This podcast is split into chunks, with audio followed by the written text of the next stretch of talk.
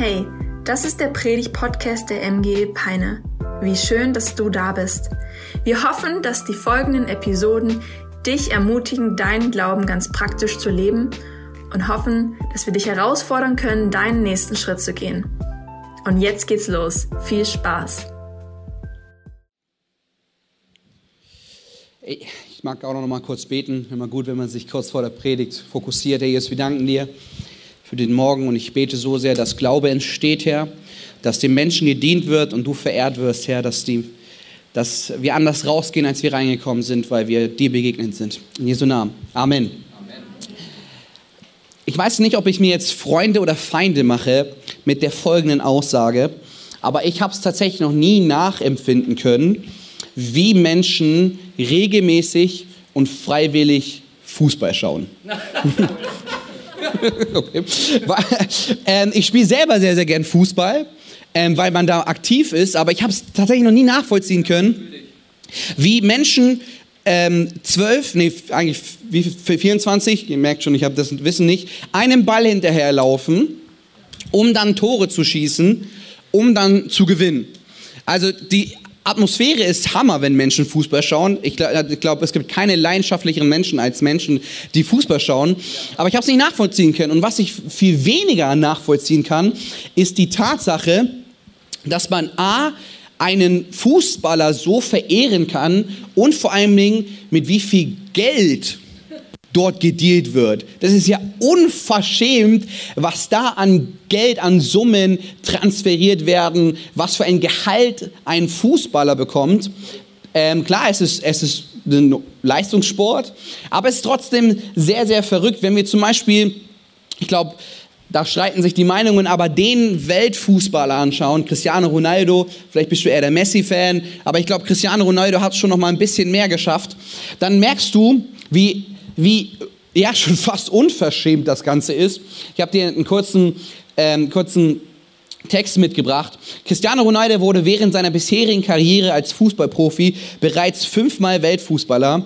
Außerdem gewann er fünfmal die UEFA Champions League und wurde sechsmal mit seinem Verein Meister. Sein Marktwerk lag zuletzt bei 45 Millionen Euro. Da gibt es, da gibt es ähm, Vereine, die zahlen 45 Euro, um Cristiano Ronaldo zu bekommen. Jetzt werden die einen von euch vielleicht. Oh, okay. So, war nicht geplant. Jetzt werden die einen von euch sagen: Ja, ist ja auch verdient. Der Typ, er leistet ja auch viel. Ähm, klar, er geht regelmäßig ins Training, er verzichtet auf Alkohol, sein, sein Körper ist gesund und so weiter und so fort. Er wird ja nicht nur wegen irgendetwas verehrt, sondern weil er etwas Großes leistet. In der Hauptstadt von seinem, von seinem Heimatland steht ja sogar eine Statue von Cristiano Ronaldo, weil die Menschen ihn so sehr, ja, schon fast verehren, würde ich sagen, aufgrund von dem, was er leistet. Und wisst ihr, dies ist ein System, was ja auch Sinn ergibt. Menschen werden gehypt und gefeiert auf das, was sie tun oder für das, was sie tun. Und da gibt es negative Seiten, absolut. Da, gibt, da wird es immer wieder negativ missbraucht, da wird Wert vermittelt, ein Wert vermittelt, der so schlecht ist. Aber wenn wir mal ein bisschen logisch über dieses System nachdenken, jemand wird verehrt aufgrund von der Tatsache, wer er ist, beziehungsweise was er geleistet hat, dann kommen wir ganz schnell zur Bibel. Denn auch in der Bibel lesen wir davon, dass es jemanden gibt, der aufgrund von seiner Tat verehrt, geehrt und anbetet wird. Und zwar Jesus Christus höchstpersönlich. Dieses System, was diese Welt anwendet an Fußballer und darüber hinaus, ist keine Erfindung von dieser Welt, sondern eine Erfindung, die die Bibel gegeben hat. Und zwar wir ehren Gott aufgrund der Tatsache, was er für uns getan hat. Das Geniale an unserem Gott ist ja, dass wir ihn nicht nur ehren aufgrund der Tatsache, weil er etwas Großes geleistet hat, sondern weil dieser Gott etwas Großes ist. Sein Charakter, seine Liebe, er, er selber ist Grund genug, ihn zu verehren. Nicht, nicht nur die Taten, sondern auch sein Charakter. Und du denkst dir vielleicht, es ist doch beides dasselbe. Beide, beides gehört ineinander, da möchte ich dir kurz ein Beispiel geben, warum ich glaube, dass es nicht dasselbe ist. Ich weiß nicht, ob es hier Tesla-Fahrer gibt noch nicht in Peine. Äh, meine Frau würde gerne Tesla fahren, weil sie, weil sie davon überzeugt ist, dass es äh, gutes Auto sind, dass sie äh, umweltschonend sind. Sie sind zwar umweltschonend, aber sie sind nicht geldbeutelschonend. Ja, also Dankeschön, hey, das sind die besten Supporter hier, die, die lachen über jeden Witz. ähm, und ähm, der, der Gründer bzw. der Inhaber von Tesla ist Elon Musk. Und Elon Musk ähm, wird als, als einer der erfolgreichsten Menschen auf der ganzen Welt gesehen, weil er vieles geleistet hat. Dennoch bin ich davon überzeugt, dass sein Charakter ein wenig zu wünschen übrig lässt. Warum? Ich möchte Ihnen eine Geschichte erzählen. Elon Musk ist so, so fleißig, so ein Arbeiter, dass er gefühlt nur vier bis fünf Stunden am Tag schläft und die restliche Zeit nur in der Firma ist, um das Ganze, äh, um seine Firma voranzubringen. Elon Musk wurde schon ganz, ganz oft mit ja, negativen Schlagzeilen gesichtet. Warum? Weil Mitarbeiter unzufrieden waren, weil er selber das Maß, was er an sich anlegt, auch an seine Mitarbeiter anlegt. Das bedeutet, Mitarbeiter sind zum Teil überfordert von ihm als Chef, weil er sehr, sehr hohe Erwartungen hat. Und, darüber, und zu diesem kommt noch dazu, dass er Folgendes gemacht hat. In einem Interview wurde er gefragt, was denn so einer seiner größten Fehler war. Und er hat gesagt gehabt, einer meiner größten Fehler war es, nicht auf die Hochzeit meines Bruders zu gehen, weil ich lieber arbeiten wollte. Und wir merken, der Elon Musk, er ist sehr, sehr erfolgreich, er tut etwas sehr, sehr Großes, aber sein Charakter, würde ich jetzt mal behaupten, klar, ich kenne ihn nicht, aber so von außen, ist äh, verbesserungswürdig, sagen wir es mal so. Und jetzt komme ich wieder zurück zu unserem Thema. Das Geniale an Jesus Christus ist, dass er beides ineinander vereint. Jesus hat nicht nur Großartiges vollbracht, sondern er ist großartig. Er, er hat nicht nur Dinge vollbracht, die, die Grund genug sind, ihn zu ehren, sondern er als Person ist auch Grund genug, ihn groß zu machen. In Gott sehen wir beides. Weil er uns angenommen hat, wollen wir mit etwas reagieren. Und somit komme ich jetzt zu unserem Thema. Aufgrund Gottes bedingungsloser Annahme reagieren wir mit echter Anbetung. Und darum geht es ja hier in dieser Predigtserie. Hoch die Hände. Ähm, in meinem Kopf kam immer, das, kam immer der Nachsatz Wochenende. Aber darum geht es nicht. Es geht darum, dass wir Gott ehren wollen und dass wir ihn anbeten wollen.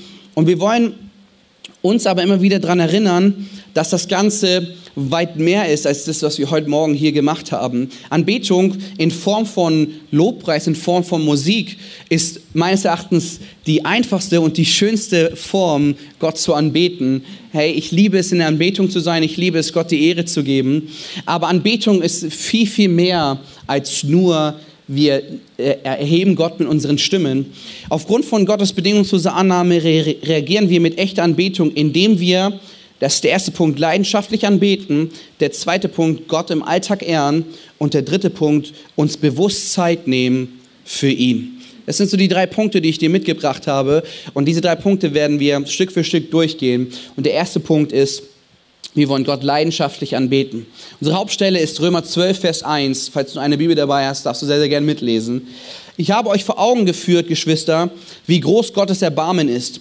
Die einzig angemessene Antwort darauf ist, dass ihr euch mit eurem ganzen Leben Gott zur Verfügung stellt und euch ihm als ein lebendiges und heiliges Opfer darbringt, an dem er Freude hat. Das ist der wahre Gottesdienst und dazu fordere ich euch auf. Ich glaube, Paulus hat mit, dem, mit derselben Thematik zu kämpfen gehabt wie viele Kirchen von uns heute. Und Paulus musste nämlich aufzeigen, dass Anbetung weit, weit mehr ist als einfach nur die Lieder oder die Gebete, die man runtererzählt. Paulus hat aufgezeigt, ähm, in zwölf oder in elf Kapitel, wie groß Gottes Gnade ist. In Römer 1 fängt er schon an, in, äh, indem er selber sagt, hey, das Evangelium ist so etwas Herrliches, deswegen schäme ich mich nicht aufgrund des Evangeliums. Und dann kommen wir weiter und dann kommen wir zu einer meiner absoluten Lieblingsverse, Römer 8, wo es heißt, da gibt es keine Verdammnis mehr für die, die in Christus Jesus sind, also die ganz nah in diesem Circle, in dieser Gegenwart von Jesus Christus sind. Und dann kommt er zu einer Thematik, wo er sagt, weil ich euch das Ganze aufgeführt habe, weil ich euch gezeigt habe, wie groß Gottes Erbarmen ist, gibt es nur eine, und da steht nicht mehrere, sondern nur eine logische und konsequente Antwort, dein Leben als heiliges und wohlgefälliges Opfer. Und deswegen wollen wir Gott leidenschaftlich anbeten. In dem Thema Anbetung machen meines Erachtens Menschen häufig einen Fehler. Und zwar, wenn ich mit Menschen unterwegs bin, wenn ich mit ihnen rede, wenn ich über das Thema Anbetung und Worship und Lobpreis komme, kommt meistens immer die Antwort, Sam, so bin ich nicht. Ich bin nicht der, der laut mitgrölt. Ich bin nicht der, der aktiv die Hände hebt. Ich bin nicht der, der tanzt oder der, der, ja, der das macht. Ich bin einfach ein Zurückhaltender und ich genieße einfach. Ich möchte das Ganze ein bisschen von einer, ganzen, von einer anderen Seite betrachten, denn ich bin so davon überzeugt, dass Anbetung nichts mit einer Tat zu tun hat, sondern mit einer Haltung. Anbetung ist keine, kein, kein Akt, sondern es ist eine Haltung, die wir leben sollten. Leidenschaftlich anbeten bedeutet nicht, sich zu verbiegen. Das machen nämlich Menschen ganz, ganz oft. Sie denken, dass wenn sie im Lobpreis dabei sein müssen, dass sie auf einmal jemand anders sein müssen, weil nur so anbetet man. Nein, Anbetung bedeutet nicht, sich zu verbiegen, sondern einfach nur aktiv mit dabei sein. Ich möchte dir diesen Gedanken anhand eines Beispiels äußern. Ich habe seit zwei Jahren eine Kleingruppe. Die Jungs ähm, sind ähm, jetzt im Alter von 16 bis 18. Ich habe sie also bekommen, als sie 14, 15, 16 waren. Und ich liebe meine Jungs. Das ist, das ist die, in meinen Augen die beste Kleingruppe. Es ist lustig, es ist tief und wir haben echt immer eine richtig, richtig gute Zeit. Ich finde es ein bisschen herausfordernd mit Teenagern. Warum? Weil Teenager sind nicht so kommunikativ. Ich versuche immer ein bisschen was herauszukitzeln aus, aus den Jugendlichen, aber es kommt gefühlt immer dieselbe Antwort. Wie war eure Woche? Weiß nicht. Was, was hast du so erlebt? Ja, draußen halt. Da, und es kommt auch gefühlt auch immer wieder dieselben Antworten. Der eine hat nur Netflix geschaut die ganze Woche, der andere war nur draußen. Und da gibt es einen in meiner kleinen Gruppe, da habe ich gefühlt erst nach einem Jahr herausgefunden, dass er überhaupt reden kann. Er war äh, wirklich die ruhigste Person in, persönlich, äh, äh, in Person. Er hat kaum was geredet. Ich musste wirklich zehnmal nachhaken, damit ich einen Satz rausbekomme von diesem Menschen. Und mich, mein Herz erfüllt es, zu sehen, wie diese Person im Worship steht. Sie redet nicht viel, selbst in, der, in unserer Kleingruppe ist sie immer noch, sie ist mehr aufgegangen und natürlich redet sie jetzt mehr als vor, vor zwei Jahren, aber von der Person ist, ist er komplett zurückhaltend. In der, in der Gruppe würdest du nicht mal merken, dass die Person da ist.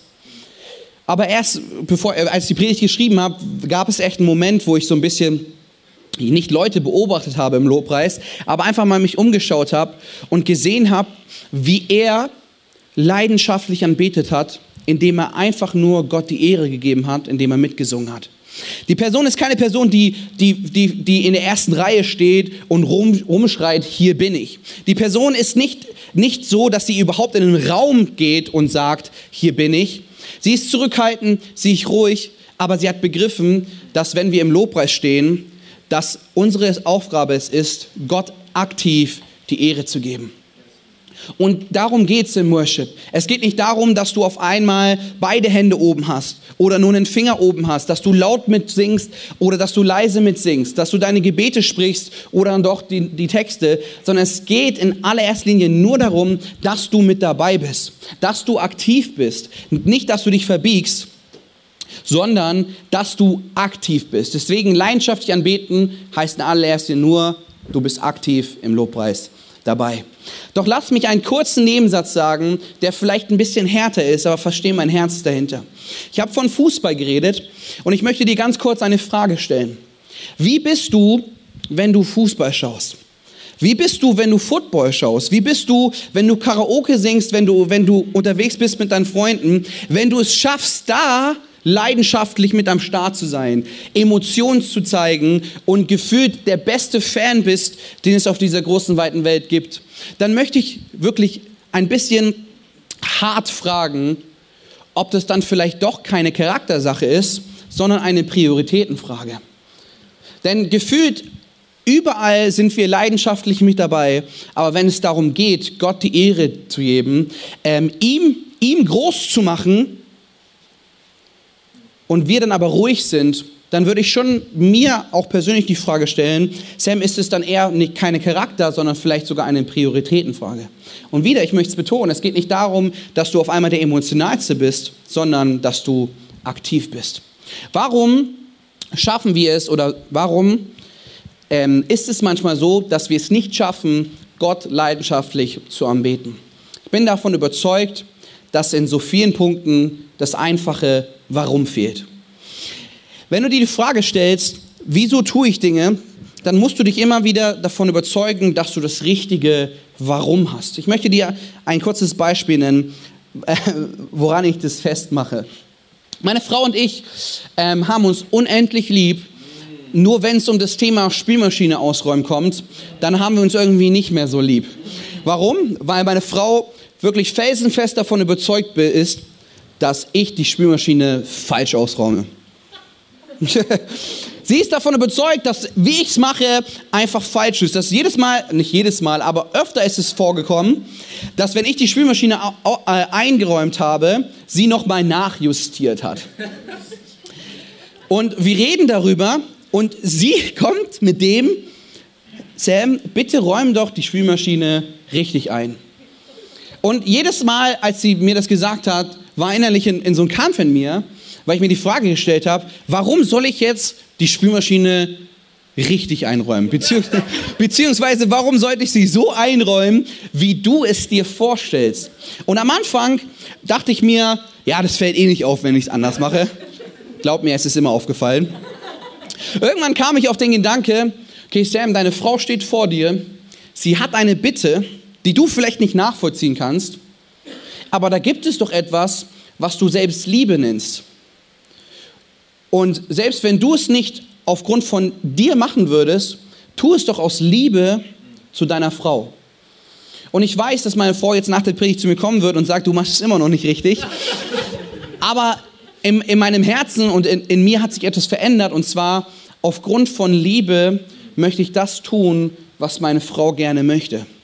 Und ich glaube, dass Liebe ähm, und ja, die Liebe zu Gott ein sehr, sehr großer Antrieb sein muss, wenn es um das Thema Anbetung geht. Hey, wenn du tatsächlich nicht so leidenschaftlich bist und selbst wenn die Musik nicht Spaß macht, wenn du denkst, du kannst nicht singen, dann sollte doch trotzdem die Liebe Gottes dich dazu antreiben, aktiv mit dem Lobpreis dabei zu sein. Denn Anbetung bedeutet einfach nur Gott die Ehre zu geben, ja. natürlich auf deine Art und Weise, aber lasst uns nicht passiv sein, sondern aktiv. Denn Paulus sagt, aufgrund der Gnade Gottes sollen wir unser Leben leidenschaftlich zur Verfügung stellen. Amen. Der zweite große Fehler meines Erachtens, den Menschen tun, wenn es um das Thema Anbetung geht, sie, ähm, sie werten, lass es mich so sagen, sie werten Anbetung runter, indem sie nur an das Singen denken. Ich weiß, Singen ist, es offensicht, ist die offensichtlichste Anbetung, die es gibt. Und wenn wir ehrlich sind, sie ist auch die einfachste Anbetung. Ähm, ich, wie, ich möchte aber betonen, ich bin ein leidenschaftlicher Musiker, ich bin ein leidenschaftlicher Anbeter. Aber wir dürfen das Ganze nicht nur auf unsere Stimme reduzieren. Weil wenn wir dies tun, dann kommen wir leider zurück ins Alte Testament. Was meine ich mit diesem Gedanken? Das Volk Gottes sollte das Volk Gottes sein. Als der Bund geschlossen wurde im, im zweiten Buch Mose, hat ja Gott gesagt, ich werde euer Gott sein und ihr sollt mein Volk sein.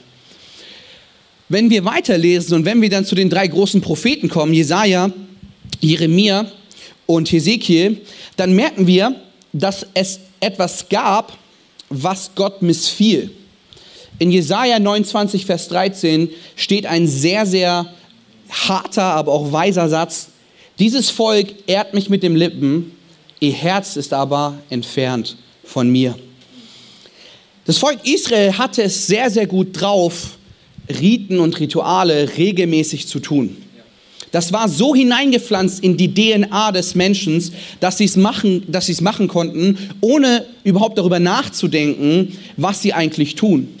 Und irgendwann sprach Gott durch den Propheten Jesaja, als er gesagt hat, das Volk ehrt mich mit den Lippen, aber ihr Herz Und das Herz wird im Alten Testament nicht nur als Organ gesehen, sondern als Ursprung des Lebens, als der, der Ort, wo der Mensch handelt und, und, und Entscheidungen trifft, ist weit weg von mir.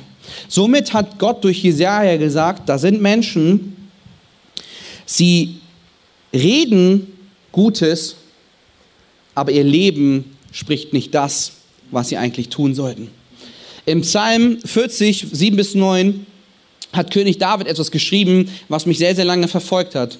Du hast keine Freude an Opfern und Gaben, aber du hast mir die Ohren geöffnet und ich erkenne, dass du keine Brand- und Sündopfer willst. Da sprach ich, sieh her, ich bin gekommen und das steht in deinem Buch über mich geschrieben. Ich will deinen Willen gerne tun, mein Gott, denn dein Gesetz ist tief in mein Herz geschrieben. Und somit kommen wir auch zu dem, was schon am Anfang gesagt wurde, dass Anbetung weit mehr ist als nur Musik. Ja. Wenn ich die Bibel wirklich bewusst lese, dann merke ich, wie jetzt hier zum Beispiel steht, dass, dass Gott sich mehr darüber erfreut, dass unser Leben Lobpreis ist, als dass unsere Worte Lobpreis sind. Es ist so wichtig, dass wir begreifen, dass nicht nur unsere Lippen Gott verehren sollen oder müssen, sondern auch dein Leben als wohlgefälliges Opfer. Wir sollen oder wir dürfen nicht nur daran denken, dass wir Gott anbeten, wenn wir sonntags in die Kirche gehen und unsere Lieder runtersingen, sondern wenn du zu Hause bist, wenn du auf der Arbeit bist, wenn du unterwegs bist, den Willen Gottes tust, ihn repräsentierst, Salz und Licht bist, wie wir es gehört haben, dann ist es der größte Lobpreis, den du auf dieser Welt tun kannst. Und glaub mir, die steckt an. Denn Jesus hat gesagt gehabt, anhand der Liebe unter euch werden sie erkennen, dass ihr meine Jünger seid. Ich lese nirgendwo in der Bibel, dass dort steht, anhand des Lobpreises wird die Welt erkennen, dass sie zu mir gehört. Denn dieses, dieses Konzept von man singt für etwas, das gibt es überall auf dieser Welt. Das gibt es nicht nur beim Fußball, sondern das gibt es auch in anderen Kulturen und auch in anderen Religionen. Aber was Jesus immer wieder sagt, ihr sollt, und das ist mein Punkt, Gott im Alltag ehren. Warum ist das Ganze so? Weil deine Taten immer lauter sind als deine Worte. So ist es leider. Wenn du etwas sagst, dies aber nicht lebst, werden Menschen dir nicht glauben. Ich habe mich immer wieder zurück daran erinnert, wie unwohl ich mich gefühlt habe, wenn ich bei Freunden zu Hause war und die Eltern gerufen haben, es gibt Essen aber die Mutter zu dir kam und meinte, du wartest noch kurz hier, wir essen und dann kommt Max wieder. Ich habe mich so unwohl gefühlt, dass ich im Kinderzimmer warten musste und nichts, und nichts zu essen bekommen habe bei meinen Freunden. Und in dem Moment habe ich, hab ich mir gedacht, also ob das wirklich ein Freund ist, weiß ich nicht. Warum? Weil Taten immer lauter sind als Worte. Er hat gesagt, er ist mein Freund, aber er hat mir nichts zu essen gegeben. Ein sehr, sehr lustiges Beispiel, aber es zeigt uns immer wieder auf, wie wichtig es ist, dass, dass unser Leben und unsere Taten genau das widerspiegeln, was wir immer wieder tun. Anbetung ist schön, wenn wir singen, aber Anbetung ist wichtig, wenn wir leben. Und deswegen, wenn unser, wenn unser Leben Gott ehrt, ist dies ein Wohlklang in seinen Ohren. Wie schaffen wir das Ganze? Das Wie ist wieder entscheidend. Römer 12, Vers 2 ein, ein Vers weiter. Somit richtet euch nicht länger nach den Maßstäben dieser Welt, sondern lernt in einer neuen Weise zu denken, damit ihr verändert werdet und beurteilen könnt, ob etwas Gottes Wille ist, ob es gut ist, ob Gott Freude daran hat und ob es vollkommen ist. Egal wie alt man ist, ich habe das Gefühl, dass Verstecken spielen jeder spielen möchte. Ja. Verstecken ist, ist, ist, ist zwar ein Kindheitsspiel, aber selbst wenn ich mit älteren Erwachs äh, mit, mit Erwachsenen unterwegs bin und, und nur dieses, dieses, die, die, der Gedanke kommt von Verstecken spielen, dann erinnert man sich an eine schöne Zeit zu, zurück. Und ich habe schon sehr, sehr oft auch mit erwachsenen Menschen Verstecken gespielt, weil es einfach ein sehr, sehr schönes Spiel ist. Verstecken spielen im realen Leben ist schön, aber Verstecken spielen als Christ ist falsch. Und genau das sagt Paulus hier. Es ist wirklich schade und ich würde sogar das Wort falsch verwenden, wenn Menschen quasi erstmal nachbohren müssen, wenn sie in meinem Leben, äh, damit sie in meinem Leben erkennen, dass ich Jesus nachfolge. Es ist schade, wenn ich jetzt, wenn ich mein Christsein verstecke, sodass Menschen mich erstmal finden müssen, sodass sie begreifen, dass ich Jesus nachfolge. Und Anbetung bedeutet, nicht verstecken zu spielen. Anbetung bedeutet eigentlich fangen zu spielen, denn du, du fängst an, Glaube aktiv zu leben und Menschen schon von Anfang an, dass sie von Anfang an sehen, dass bei an dir was anders ist. Vielleicht können sie es nicht von Anfang an definieren, aber sie dürfen von Anfang an sehen, dass bei dir was anders ist. Und Paulus sagt, dies geschieht, indem wir unser, uns nicht mehr nach den Maßstäben dieser Welt richten.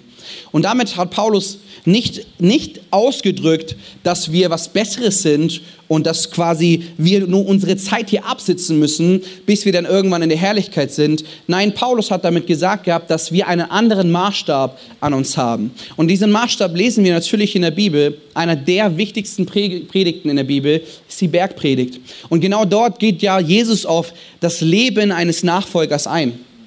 Er, er spricht darüber, dass wir Salz und Licht sind und dass wir Dinge anders machen. Genau diese Predigt habe ich zwei Jahre lang in meiner Kleingruppe, in meinen Teens durchgenommen, diese Bergpredigt, weil ich ihnen immer wieder gesagt habe, Bergpredigt bedeutet einfach nur, du bist anders. Ja, aber wenn jemand meine Mama beleidigt, dann darf ich ihn noch schlagen. Nein, du bist anders. Wenn jemand, wenn, wenn jemand äh, mich schubst, Du bist anders. Nach zwei Jahren haben sie es langsam begriffen, dass man sein Gegenüber nicht ins Gesicht haut. Dafür bin ich sehr stolz.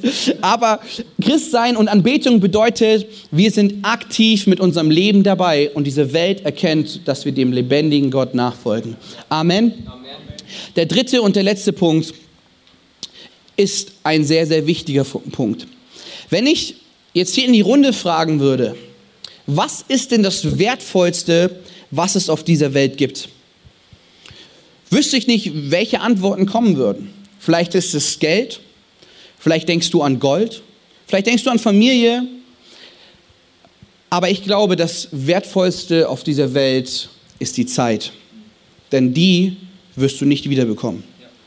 Du kannst tun, was du willst, Zeit bekommst du nicht wieder. Und deswegen liebe ich es, wenn Menschen Zeit investieren für mich.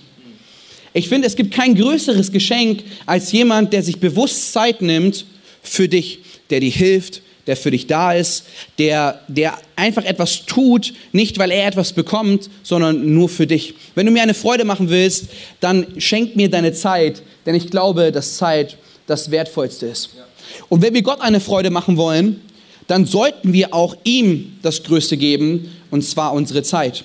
Denn wenn wir davon ausgehen, dass, dass es wahr ist, dass Jesus Christus am Kreuz für dich und für mich gestorben ist, hat er alles gegeben, damit du heute lebst.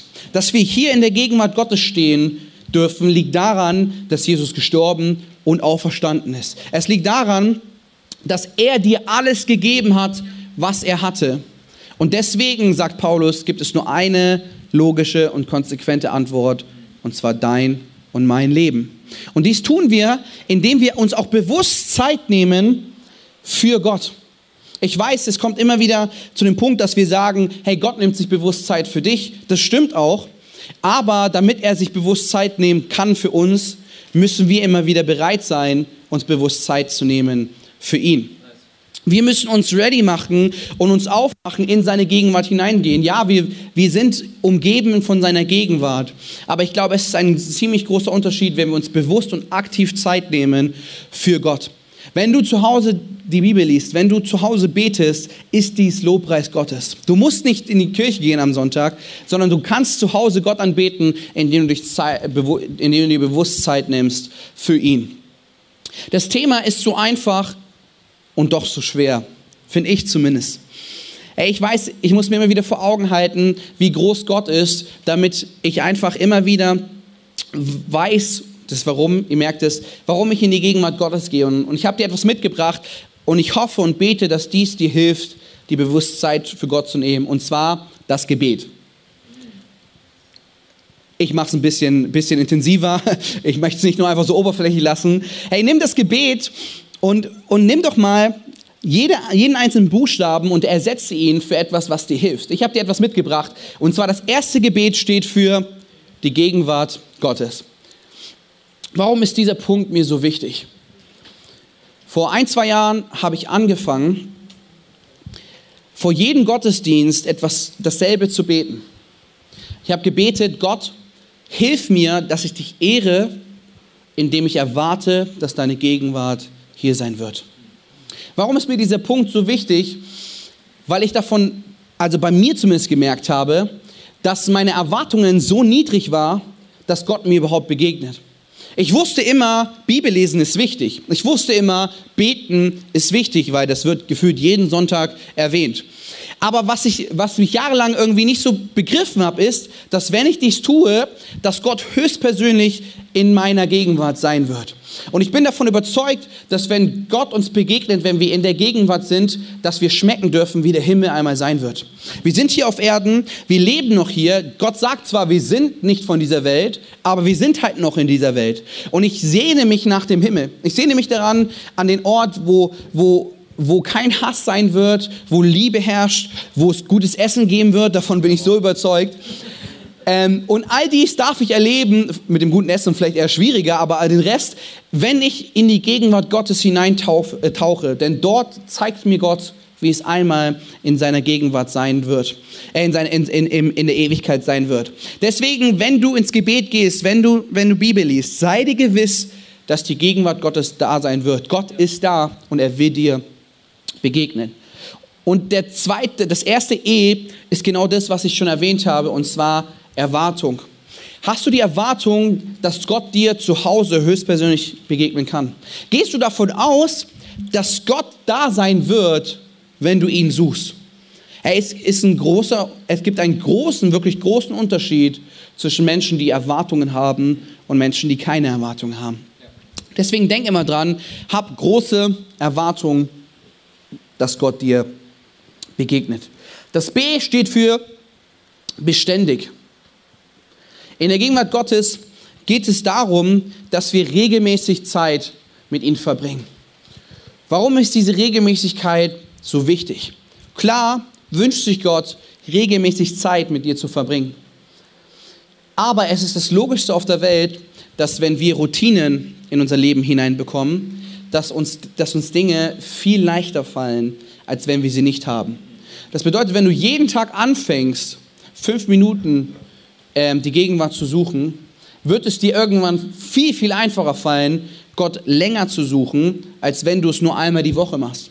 Wenn du ein Instrument lernen willst, dann lern jeden Tag zehn Minuten, anstatt einmal die Woche zwei Stunden. Warum? Dinge müssen zu deiner Routine werden. Und ich weiß, wie es ist, wenn man sich immer wieder in die Gegenwart schleppen muss. Und ich glaube, da hat keiner Spaß dran. Du hast nicht Spaß dran und ich glaube, Gott hat auch keinen Spaß dran. Deswegen fang an, beständig Gott zu suchen, denn dann wird es dir leicht fallen und es wird zu deiner Routine. Und es wird dir helfen, eine tiefere Beziehung zu Gott zu haben. Das zweite E steht für Ehrfurcht. Und das ist ein Punkt, der vielleicht auch wieder ein bisschen härter ist. Aber mir hilft folgender Satz, den einer meiner Dozenten immer gesagt hat. Gott ist nicht immer nur dein Partygott, sondern er ist auch dein König sondern er ist auch Herrscher. Und ich habe viel über diesen Satz nachgedacht, weil der Satz mir immer wieder helfen musste zu begreifen, ja, ich habe einen Vater im Himmel. Und die Beziehung zu einem Vater ist keine Beziehung, die, die, die komisch ist oder die so unpersönlich ist. Ich muss zu meinem Vater nicht, du hochwertendster Herr sagen, sondern ich darf zu meinem Vater Vater sagen. Ja. Aber die Bibel beschreibt Gott nicht nur als Vater. Ja, er ist auch unser Freund, er ist auch unser Beistand, er ist auch unser Hirte. Aber die Bibel spricht auch davon, dass er unser König ist. Die Bibel spricht auch davon, dass wir Sklaven Gottes sind und er unser Herr ist. Und deswegen möchte ich uns neu ermutigen, dass wenn wir auch in die Gegenwart Gottes gehen, dass wir mit, mit, einem, mit einem Respekt in die Gegenwart Gottes gehen. Früher habe ich immer, bevor ich Bibel gelesen habe, mein Zimmer aufgeräumt, weil ich mir dachte, hey, wenn Gott jetzt hier ist, will ich, dass er ein sauberes Zimmer hat. Hey, das mache ich jetzt nicht mehr so krass, aber irgendwie, irgendwie war mir das so wichtig, dass Gott irgendwie ein sauberes Zimmer hat. Und das ist jetzt eine sehr, sehr krasse Aussage. Ähm, du musst es vielleicht nicht so machen, aber ich möchte uns ermutigen, dass wir wieder neu eine Generation auch werden, die eine Ehrfurcht und Respekt vor der Gegenwart Gottes hat. Denn ich glaube, dass wir Gott nochmal von einer anderen Perspektive kennenlernen, wenn wir ihn auch als Herr und Herrscher sehen. wenn wir begreifen, dass er nicht nur Vater, sondern auch König ist. Amen. Das T steht für Tiefe. Und das ist eine Sache, die, glaube ich, die einfach so wichtig ist für uns. Wenn ich mich mit meiner Frau unterhalte, hasst sie es, wenn ich oberflächliche Antworten gebe. Ich weiß, das ist so ein Männerding. Wenn sie mich fragt, wie mein Tag war, dann ist die Antwort entweder gut oder schlecht alles dazwischen, da muss man näher nachfragen. Und jedes Mal, wenn ich sage, gut oder schlecht, ach, du weißt doch, was ich meine, erzähl doch mal ein bisschen. Und dann komme ich wieder gegenfrage, wieso hast du denn nicht gefragt, was ich gemacht habe und nicht, wie mein Tag war. Und dann diskutieren wir erstmal über Worte, bevor wir zu dem eigentlichen Punkt kommen. Meine Frau mag es nicht, wenn wir oberflächliche Gespräche führen, weil somit in ihren Augen auch die Beziehung oberflächlich bleibt. Bei Gott ist es genauso. Hey, Gott wünscht sich keinen Smalltalk. Gott wünscht sich keine Oberflächlichkeiten, sondern Gott wünscht sich, dass wir mit einem Bewusstsein und einer Tiefe in seine Gegenwart Gottes hineingehen. Und darum geht es, ich möchte es betonen, nicht um Zeit. Hey, du kannst auch in fünf bis zehn Minuten die Gegenwart Gottes so unendlich tief erleben. Du musst dafür nicht zwei Stunden am Tag beten, sondern auch da ist es ein bewusstes Mindset. Ich werde mich jetzt die Zeit, die ich mir vorgenommen habe, bewusst auf Gott konzentrieren, denn da ist Qualität gefragt. Ich will, dir, ich will dich mal herausfordern und dir die Frage stellen, dass wenn du merkst, dass 20 Minuten am Tag tiefer und qualitativ besser sind in der Gegenwart Gottes als zwei Stunden, dass du mehr Zeit in den 20 Minuten verbringen solltest als in den zwei Stunden. Denn mit der Zeit mit Gott geht es nicht darum, dass wir irgendwas abhaken und zeigen, wie, wie gut wir sind, weil wir jetzt halt so und so viel gebetet haben oder so und so viel gelesen haben, sondern Gott wünscht sich Tiefe. Gott wünscht sich Tiefe. Und natürlich, je, je nach Beziehung sieht Tiefe dann auch noch mal länger aus. Aber lasst uns begreifen, dass es Gott um Tiefe geht. Wenn wir uns Martha und Maria anschauen im Neuen Testament, dann merken wir genau dies. Ich, ich, ich, mit Namen, ich bin Pastor, ich weiß, aber ich habe es mit Namen so schlecht. Manchmal nenne ich Menschen einfach komplett anders, als sie eigentlich heißen. Deswegen komme ich auch immer mit Martha und Maria durcheinander. Aber ich weiß, dass eine das Bessere gewählt hat. Denn die eine saß zu den Füßen Jesu, hat ihm zugehört und war in seiner Gegenwart. Und die andere war so beschäftigt mit ihrem Leben, mit, selbst mit dem Dienen, was so gut ist, dass Jesus sie angeschaut hat und ihr gesagt hat, du hast das Schlechtere gewählt. Dienen ist genial, aber laut Jesus gibt es noch etwas Besseres, und zwar in der Gegenwart Gottes zu sein. Und deswegen lasst uns wirklich immer wieder uns vor Augen führen, dass in dem Trubel unseres Lebens immer wieder Zeit genommen werden muss, wo wir in die tiefe und geniale Gegenwart Gottes hineintauchen. Amen. Die Pianistin darf schon mal nach vorne kommen. Am Ende meiner Predigt fragst du dich vielleicht immer noch, wieso sollte ich jetzt Gott leidenschaftlich anbeten? Wieso sollte ich mir bewusst Zeit nehmen für ihn? Ähm, und wieso, wieso sollte ich ihm in meinem Alltag ehren? Wenn wir nochmal zurückkommen auf Cristiano Ronaldo, dann merken wir, er wird, er wird verehrt, er wird anbetet, weil er die Fußballwelt veränderte. Aber wir sollten Jesus anbeten, weil er das Leben, das ewige Leben revolutionierte. Wenn wir, wenn wir Abendmahl feiern, wenn ich an das Kreuz denke, dann bekomme ich immer noch Gänsehaut. Und ich hoffe, das wird sich auch niemals ändern. Ich bekomme immer wieder Gänsehaut, wenn ich an das Kreuz denke, weil das Kreuz der größte Liebesbeweis für, in dieser Welt war. Ich weiß, ich, ich rede immer, red immer davon, dass ich für meine Tochter sterben könnte. So, das ist so, ich habe die so doll lieb, ich würde für die sterben. Ich würde für die ins Gefängnis gehen. Oder früher, wenn man immer eine, eine Frau erobern wollte, hat man gesagt, ich würde für dich vor eine, vor eine Pistole springen. Ob ich dies schlussendlich machen würde, weiß ich nicht. Vielleicht ist mir mein eigenes Leben dann doch so lieb, dass ich es nicht tun würde. Aber was ich weiß, ist, dass Jesus nicht nur geredet hat, sondern er es auch umgesetzt hat. Jesus hat nicht nur davon geredet zu sterben, sondern er ist auch wirklich gestorben. Und Paulus sagt, er ist nicht nur gestorben, sondern er ist auferstanden. Und das ist Dreh- und Angelpunkt unseres Glaubens. Wir als Christen wünschen uns immer das tiefe XYZ. Aber ich glaube, das ABC wird uns immer wieder verändern. Das ABC des Glaubens ist es, dass Gott für dich gestorben ist, höchstpersönlich. Dass er ans Kreuz gegangen ist, damit du leben kannst. Wenn ich mir vorstelle, und es gab eine Zeit, da dachte ich es, dass es nach dem Tod nichts mehr gibt. Da habe ich mir die Frage überhaupt gestellt, warum lebe ich dann überhaupt?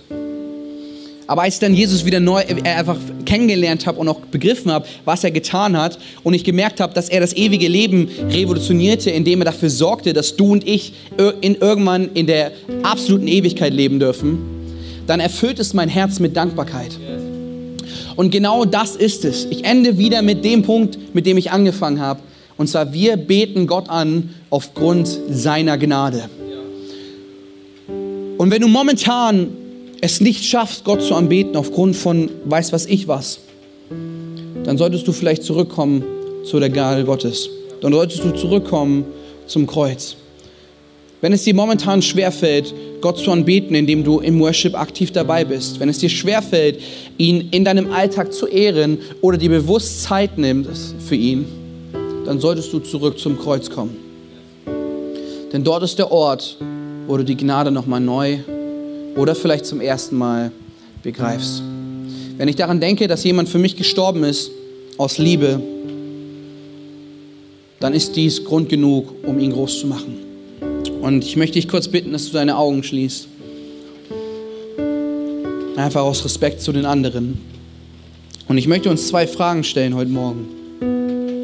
Die erste Frage bezieht sich an die Personen, die noch nie Ja gesagt haben zu dem, was ich heute erzäh erzählt habe.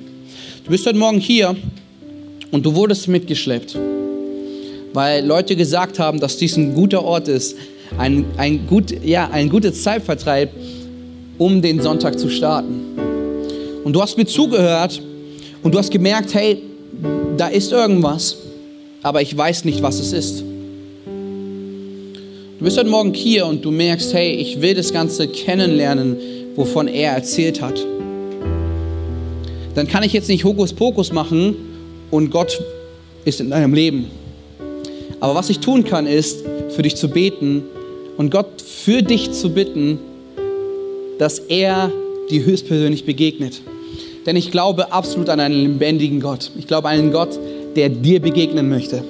Und wenn du hier bist und möchtest, dass dieser Gott dir begegnet zum ersten Mal oder erneut, dann würde ich es lieben, für dich zu beten. Zeig doch mal ganz kurz, ob ich für dich beten darf. Wenn du hier bist und sagst, Dankeschön, Dankeschön, Halleluja. Jesus, wir danken dir für die Hände, die sich gerade gemeldet haben. Wir danken dir für die Hände, die zum ersten Mal oder vielleicht zum zweiten Mal Ja gesagt haben. Für Hände, die ja, Herr, die, die einfach sich ausstrecken und darum bitten, dass du ihnen begegnest.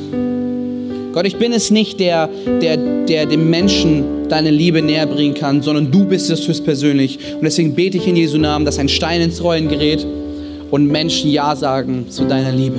In Jesu Namen. Amen. Herr, und wenn du heute und morgen hier bist und du merkst, es fällt dir einfach schwer, in dieses Thema hineinzukommen, es fällt dir schwer, Gott zu anbeten oder das umzusetzen, was ich heute Morgen gesagt habe, dann würde ich es auch wirklich lieben, für dich zu beten, dich zu segnen. Und wenn du hier bist und sagst, hey, ich will einen Unterschied machen in, mein, in, in, in meinem Leben, ich will Gott anbeten in der Fülle, von dem wir es heute Morgen gehört haben, dann möchte ich dich kurz bitten, dass du aufstehst. Die Augen sind geschlossen, aber du darfst sehr, sehr gern aufstehen. Dankeschön. Come on. Und streck doch mal ganz kurz deine Hände aus zum Himmel. Es ist kein ist kein religiöser Akt, sondern ein, ein wirkliches Hinausstrecken zu Gott. Und ich möchte dich heute Morgen segnen und bitten, dass du die Kraft empfängst, das umzusetzen, wovon wir heute Morgen gehört haben. Halleluja. Jesus, wir stehen hier in aller Demut vor dir, weil wir wissen, Herr, wie es ist, dass Anbetung auch manchmal uns schwerfällt, dass Anbetung auch manchmal hart sein kann, Herr. Und ich bete, dass diese, ja, diese Emotion, die du heute Morgen bewirkt hast, Herr, zu einer tiefen Entscheidung wird, Herr. Zu einer Entscheidung, die unser Leben verändert, Herr. Ich bete, Heiliger Geist, dass du uns nachgehst, dass du uns verfolgst und uns immer wieder an das erinnerst, was du uns heute Morgen mitgegeben hast, Herr. Heiliger Geist, du bist es, der uns immer wieder ermutigt, ermahnt und pusht in die richtige Richtung. Und ich bete in Jesu Namen, dass heute Morgen wirklich deine Kraft und dein Geist ja, ja, aus, aus, ja, aus, ausgegossen wird, Herr. Und ich bete, dass die Emotion zu einer Entscheidung wird und diese Entscheidung zu einem Lebensstil. Segne du uns, Herr Jesus, jeden Einzelnen in Jesu Namen. Amen. Amen. Hey, lasst uns Gott noch, auf, noch eine Antwort geben, geben in den letzten Song.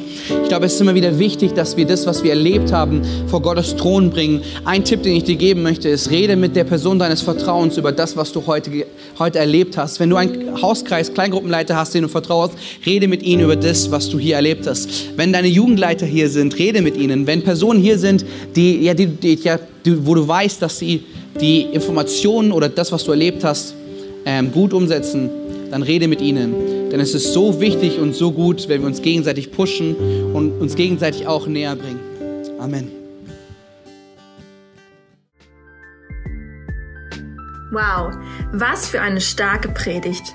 Danke, dass du mit dabei warst. Abonniere gerne unseren Kanal, um weitere Folgen zu hören. Auf unserer Website kannst du vorbeischauen und dort auch unseren Newsletter abonnieren, um alle Events und Infos zu bekommen. Wir würden uns freuen, von dir zu hören. Bis dahin, Gottes Segen und bis zum nächsten Mal.